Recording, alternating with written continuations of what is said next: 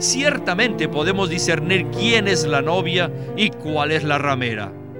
Ambas son mujeres y en apariencia son casi iguales. Oro, perlas y piedras preciosas. Ambas dicen algo acerca de Dios, algo acerca de la Biblia, algo acerca de Cristo. Ambas hablan de lo mismo. Por eso es muy difícil discernirlas. Bienvenidos al estudio Vida de la Biblia, un programa radial compuesto de segmentos del ministerio hablado de Witness Lee, que se centra en el disfrute de la vida divina conforme a lo revelado en las Santas Escrituras. Los invitamos a que visiten nuestra página de internet radiolsm.com y allí podrán escuchar gratuitamente todos los programas radiales del Estudio Vida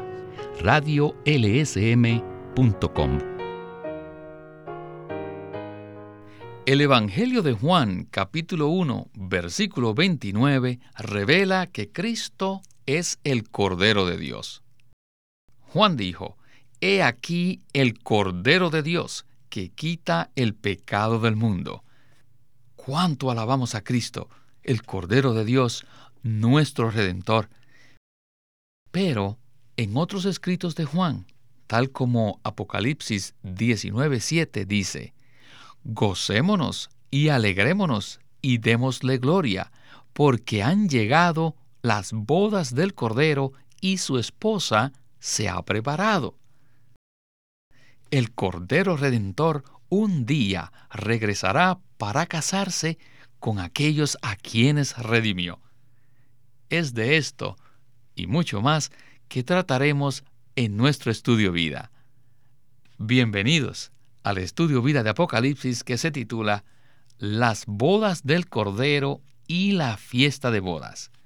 Y para darnos sus comentarios nos acompaña una vez más Antonio Hernández. Gocémonos y preparémonos para ser la novia del Cordero. Amén. Antonio, el enfoque principal en el estudio vida de hoy es la fiesta de bodas del Cordero, el cual es el evento más positivo que ocurrirá en todo el universo. Por ello me gustaría que leamos Apocalipsis 19, versículos del 5 al 9, que anuncian esta boda gloriosa. Dicen, y salió del trono una voz que decía, Alabad a nuestro Dios todos sus esclavos, y los que le teméis, así pequeños como grandes. Y oí como la voz de una gran multitud, como el estruendo de muchas aguas, y como el estruendo de grandes truenos que decía, Aleluya, porque el Señor nuestro Dios Todopoderoso reina.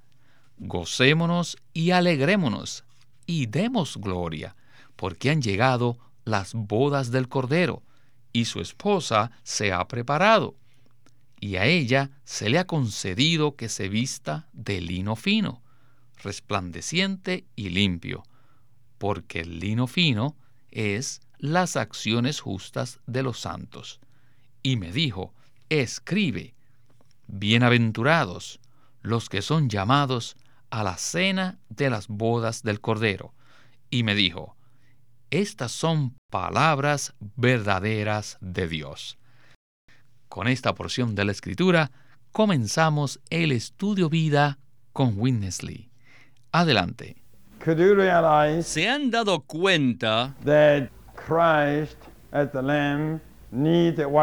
que Cristo, como el Cordero, necesita casarse? Este concepto es totalmente contrario a la religión. ¿Quién pensaría que el Redentor necesita casarse? Él tuvo que ser el Cordero para quitar el pecado, pero esa no fue su meta. Su propósito no era solamente quitar el pecado, sino que su meta es obtener la novia. Es por eso que en los Evangelios Juan nos dice que nuestro Redentor no es solo el Cordero de Dios en 1.29, sino también es el novio en 3.29. Ahora, en Apocalipsis otro libro del mismo escritor, Juan, un libro de conclusiones, Juan también nos dice que nuestro Redentor es tanto el Cordero como el novio venidero, y que sus bodas son un matrimonio entre Dios y el hombre. Dios es el novio, y los redimidos la novia. El novio y la novia se reunirán. ¿Dónde? En los aires. Él viene del tercer cielo como el novio, y nosotros como la novia salimos de la tierra. Él y nosotros, nosotros y Él, nos reuniremos en los aires para casarnos. Hoy en día hay mucha confusión, mucha complicación porque no solo hay una novia, sino también existe una falsificación. Sí, tenemos la novia, pero también está la ramera. Y tenemos que saber que aparentemente la ramera es mucho más prevaleciente.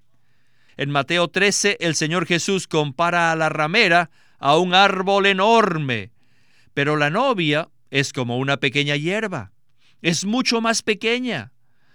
Si hoy miramos solo la apariencia, seremos engañados y distraídos.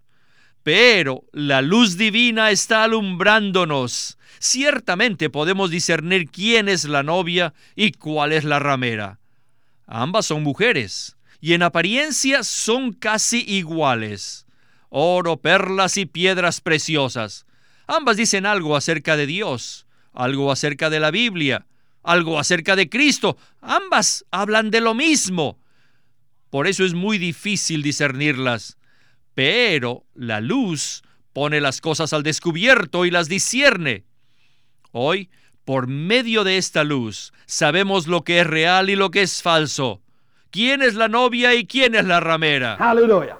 We are in the bride. Aleluya, estamos en la novia. We have nothing to No tenemos nada que ver con la ramera.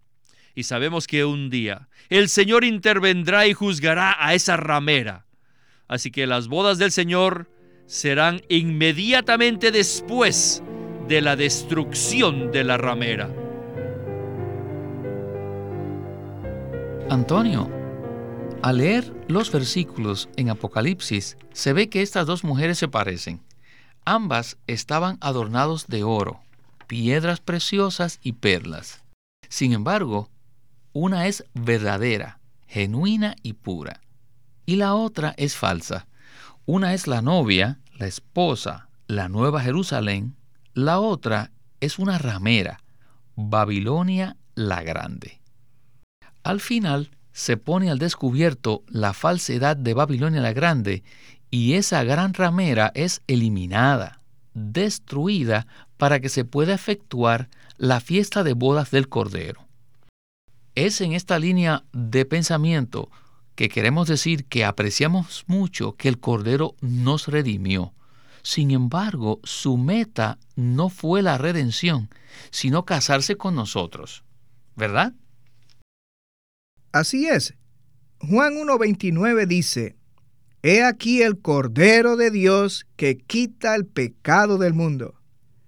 Pero en Juan 3.29 dice, El que tiene la novia es el novio. El Señor Jesús vino como el Cordero de Dios, no solo para efectuar la redención y quitar nuestros pecados, sino para ser el novio de su pueblo redimido. La meta del Cordero no es solo quitar el pecado, sino casarse con su pueblo redimido a fin de satisfacer el amor profundo que hay en su corazón. No nos conformemos con el hecho de que el Cordero satisfizo nuestra necesidad al perdonar nuestros pecados, sino entendamos que el Cordero desea casarse. Debemos prepararnos para ser la novia del Cordero y satisfacer su beneplácito santo. Anhelamos que se celebre pronto esta maravillosa boda entre el Dios Redentor y su pueblo redimido. Por eso, al leer Apocalipsis 19:7, vemos la alabanza de la multitud que alaba al Dios Redentor, quien ha quitado nuestro pecado y también ha forjado en nosotros su elemento divino hasta el punto que lo igualamos, porque estamos saturados de Cristo. De esta manera llegamos a ser la novia del Cordero y nos preparamos para participar de la fiesta de bodas, esa luna de miel que durará mil años, y después para participar del matrimonio con nuestro maravilloso Cordero Esposo, lo cual durará por la eternidad. Gracias por este comentario, Antonio. Este pasaje de Apocalipsis 19 también nos muestra el arrebatamiento. En la próxima sección del mensaje, el hermano Lee unirá el arrebatamiento con la fiesta de bodas. Continuemos con Winnesley. The wedding of the Lamb will be Las bodas del Cordero serán después de todos los arrebatamientos, y antes de las bodas estará el tribunal de Cristo.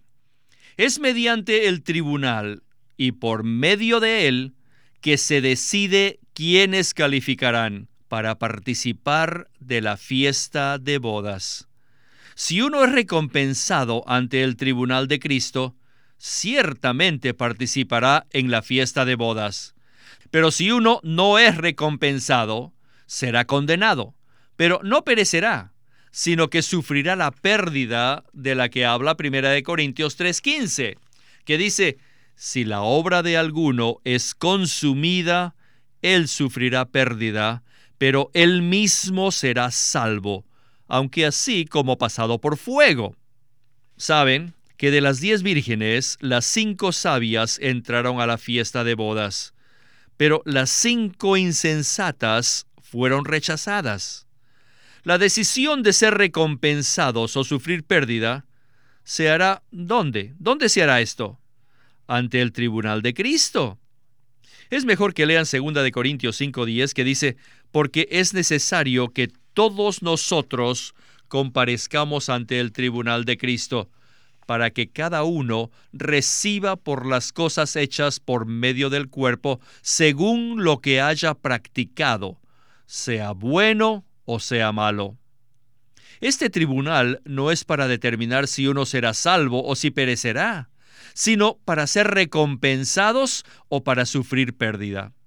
En otras palabras, ningún incrédulo estará ante ese tribunal, sino solo los que han sido llamados. El ser llamado es una cosa, pero después de ser llamados es otra cosa ser escogido. ¿Será usted escogido? Les digo, esto se determinará ante el tribunal de Cristo, cuando todos seamos arrebatados y estemos allí de pie ante el tribunal. De manera que en los aires será el tribunal de Cristo y la boda también será allí en los aires. Y todos los escogidos serán la novia en la fiesta. Bueno, Antonio, después de los arrebatamientos, pero antes de la fiesta de bodas, todos los creyentes compareceremos ante el tribunal de Cristo. Decimos esto siguiendo 2 de Corintios capítulo 5 versículo 10 que dice, porque es necesario que todos nosotros comparezcamos ante el tribunal de Cristo, para que cada uno reciba por las cosas hechas por medio del cuerpo, según lo que haya practicado, sea bueno o sea malo. ¿Podría usted entonces decirnos cómo se relaciona el tribunal de Cristo con la fiesta de bodas del Cordero? Según Primera de Corintios 3, del 12 al 15, el tribunal de Cristo no juzga a los creyentes respecto a la salvación eterna, sino respecto a la recompensa dispensacional. O sea, no determina si el creyente recibirá vida eterna o perdición eterna, sino que decidirá si recibirá recompensa o sufrirá pérdida. Todo creyente de Cristo tiene vida eterna y es salvo eternamente. Pero el tribunal de Cristo decidirá cuál creyente será recompensado con la fiesta de las bodas del Cordero durante el reino milenario. Y también decidirá cuál creyente sufrirá la pérdida de no participar en dicha fiesta de bodas. Claro está, después de los mil años, todos los creyentes formarán parte de la Nueva Jerusalén por la eternidad. La parábola de las diez vírgenes en Mateo 25 también muestra esta verdad. Las diez vírgenes son creyentes, pues son vírgenes y esperan a su Señor, pero aquí vemos que cinco eran prudentes y cinco eran insensatas.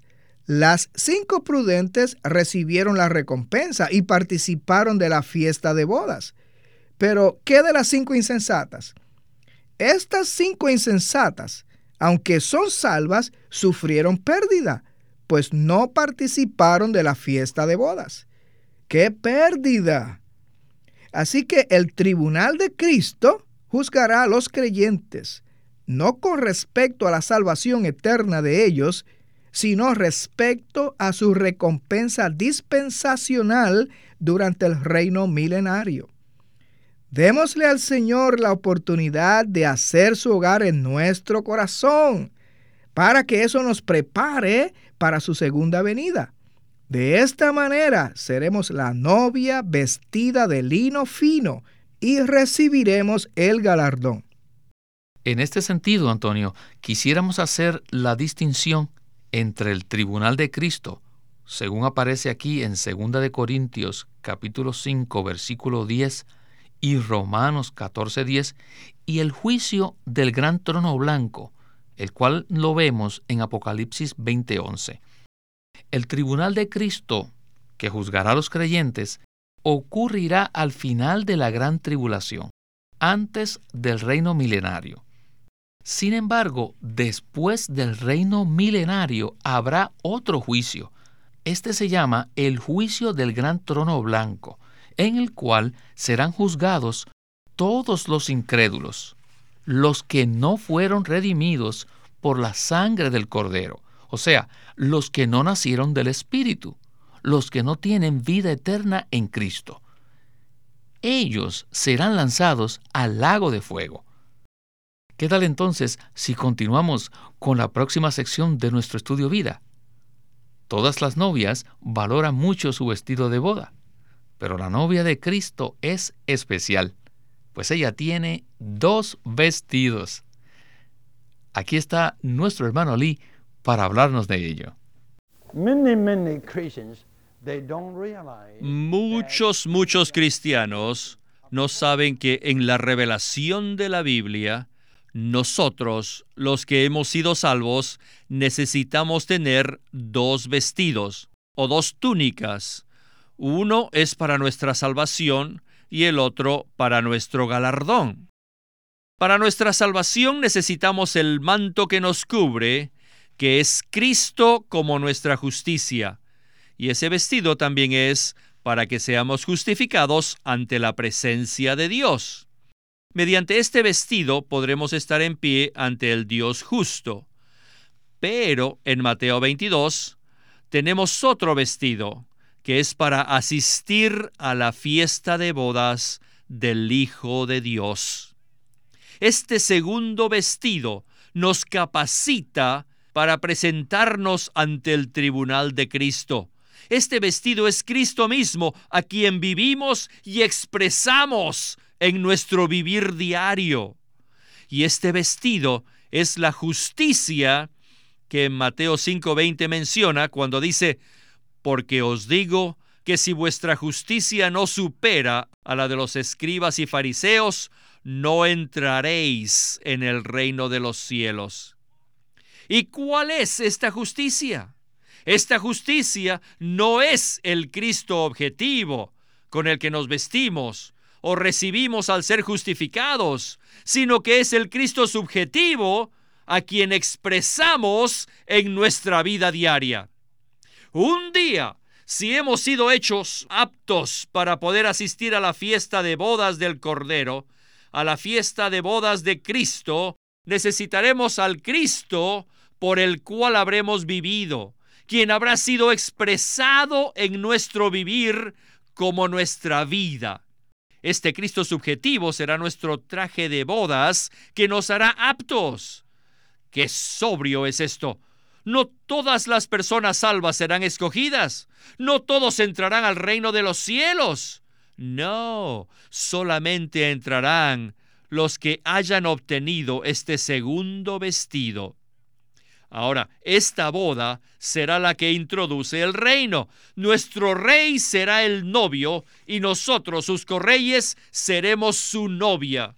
Y los mil años serán nuestra luna de miel. Lamentablemente, el Señor tendrá que esperar hasta que la novia esté lista. Cuando la novia esté allí, el Señor se jactará ante Satanás y le dirá, Satanás, mira a mi novia. Ella es mi testimonio perfecto y completo al máximo. Esta novia es la realidad, la misma sustancia y el elemento de la profecía contenida en todo este libro. Y todo el libro de Apocalipsis está dirigido solamente a la novia. Antonio, se han mencionado dos vestidos. El vestido en Lucas 15 el padre dio al hijo pródigo cuando regresó a casa y el vestido en Mateo 22, que es un traje de bodas. En la fiesta de bodas había alguien que no tenía traje de boda y el tal fue echado fuera. Quisiera entonces unir este pasaje con Apocalipsis 19.8 que dice, y a ella se le ha concedido que se vista de lino fino resplandeciente y limpio, porque el lino fino es las acciones justas de los santos. Esto nos muestra que necesitamos dos vestidos para ser aptos de estar en la fiesta de bodas de Cristo. ¿Qué tal si usted nos comenta acerca de estos dos vestidos? Sí, el primer vestido es el que menciona Lucas 15, que es Cristo como nuestra justicia objetiva. Cristo en la cruz nos justificó de tal manera que somos aceptos al Dios justo. Este primer vestido nos justifica para recibir vida eterna, pero además necesitamos el segundo vestido, que es el traje de bodas que se menciona en Mateo 22. Este traje es Cristo como nuestra justicia subjetiva. Es el propio Cristo por quien vivimos y el Cristo a quien expresamos en nuestra vida diaria. El segundo vestido es hecho de lino fino, y este lino fino son las acciones justas de los creyentes, porque Cristo se expresa en el diario vivir de ellos. Dice así en Mateo 5:20, porque os digo que si vuestra justicia no supera a la de los escribas y fariseos, no entraréis en el reino de los cielos. Esta justicia aquí se refiere a nuestras experiencias subjetivas de Cristo, que expresamos en nuestra vida diaria, en la familia, en el trabajo. Una vez el hermano Lee preguntó, ¿quién es justo? Y luego respondió y dijo, el justo es aquella persona que disfruta a Cristo cada día porque al disfrutar a Cristo cada día, somos constituidos de Él, somos llenos de Cristo de forma subjetiva. Y de esta manera Cristo será nuestra justicia y lo expresaremos en nuestro diario vivir. Este segundo vestido de lino fino nos hace aptos para recibir el galardón. Es el traje de bodas de la novia que le permite participar de la fiesta de bodas con Cristo durante el reino milenario. Antonio, ¿nos puede hablar usted de la relación que existe entre disfrutar la presencia del Señor y obtener el segundo vestido? El primer vestido es el de la justificación, y este nos da el derecho de estar en la presencia de Dios. Y al disfrutar su presencia, nos llenamos de Cristo y expresamos a Cristo en nuestro vivir, lo cual produce en nosotros el segundo vestido. Este segundo vestido nos hace aptos para recibir el galardón, que es la fiesta de bodas del Cordero por mil años. Si hemos de estar en la fiesta de bodas, tendremos que estar vestidos del lino fino resplandeciente y limpio. Este lino fino es las acciones justas de los creyentes. Para estar en la fiesta de bodas del Cordero necesitamos vivir por Cristo y expresarlo en nuestra vida diaria. Este Cristo subjetivo que experimentamos será entonces el traje de bodas que nos hará aptos para entrar en la fiesta de bodas. Por tanto, necesitamos tanto el vestido de justificación como el vestido de boda. Amén. Muchas gracias Antonio por sus comentarios en el programa de hoy y que se repita su visita.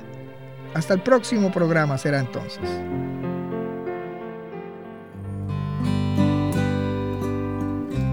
Bueno, queridos radioyentes, sé que tienen muchas preguntas y también hay muchas interpretaciones de estos versículos, pero la manera más fácil de comprender estos pasajes es con la ayuda de las notas de la versión recobro del Nuevo Testamento y los estudios vida escritos, los cuales vienen en cuatro tomos. Por lo cual, quiero animarles a que nos llamen para que así puedan obtener la información de cómo adquirir los estudios vida. Estos son una mina de la revelación bíblica y les serán de mucha ayuda. Llámenos a nuestro teléfono gratuito 1-800-810-1149. 1-800-810-1149. Además, si desean, pueden comunicarse con nosotros enviándonos un correo electrónico a estudiovida.lsm.org. Una vez más, estudiovida.lsm.org. Queremos animarlos a que visiten nuestra página de internet libroslsm.com Allí encontrarán los libros impresos del Ministerio de Watchman Nee y Witness Lee, la Santa Biblia versión recobro con sus notas explicativas y también encontrarán folletos, himnos, varias publicaciones periódicas y libros en formato electrónico. Por favor, visiten nuestra página de internet libroslsm.com. Una vez más, libroslsm.com. Pueden escuchar gratuitamente todos los programas radiales del Estudio Vida o leer en línea los libros del Estudio Vida en nuestra página de internet radiolsm.com. Una vez más, radiolsm.com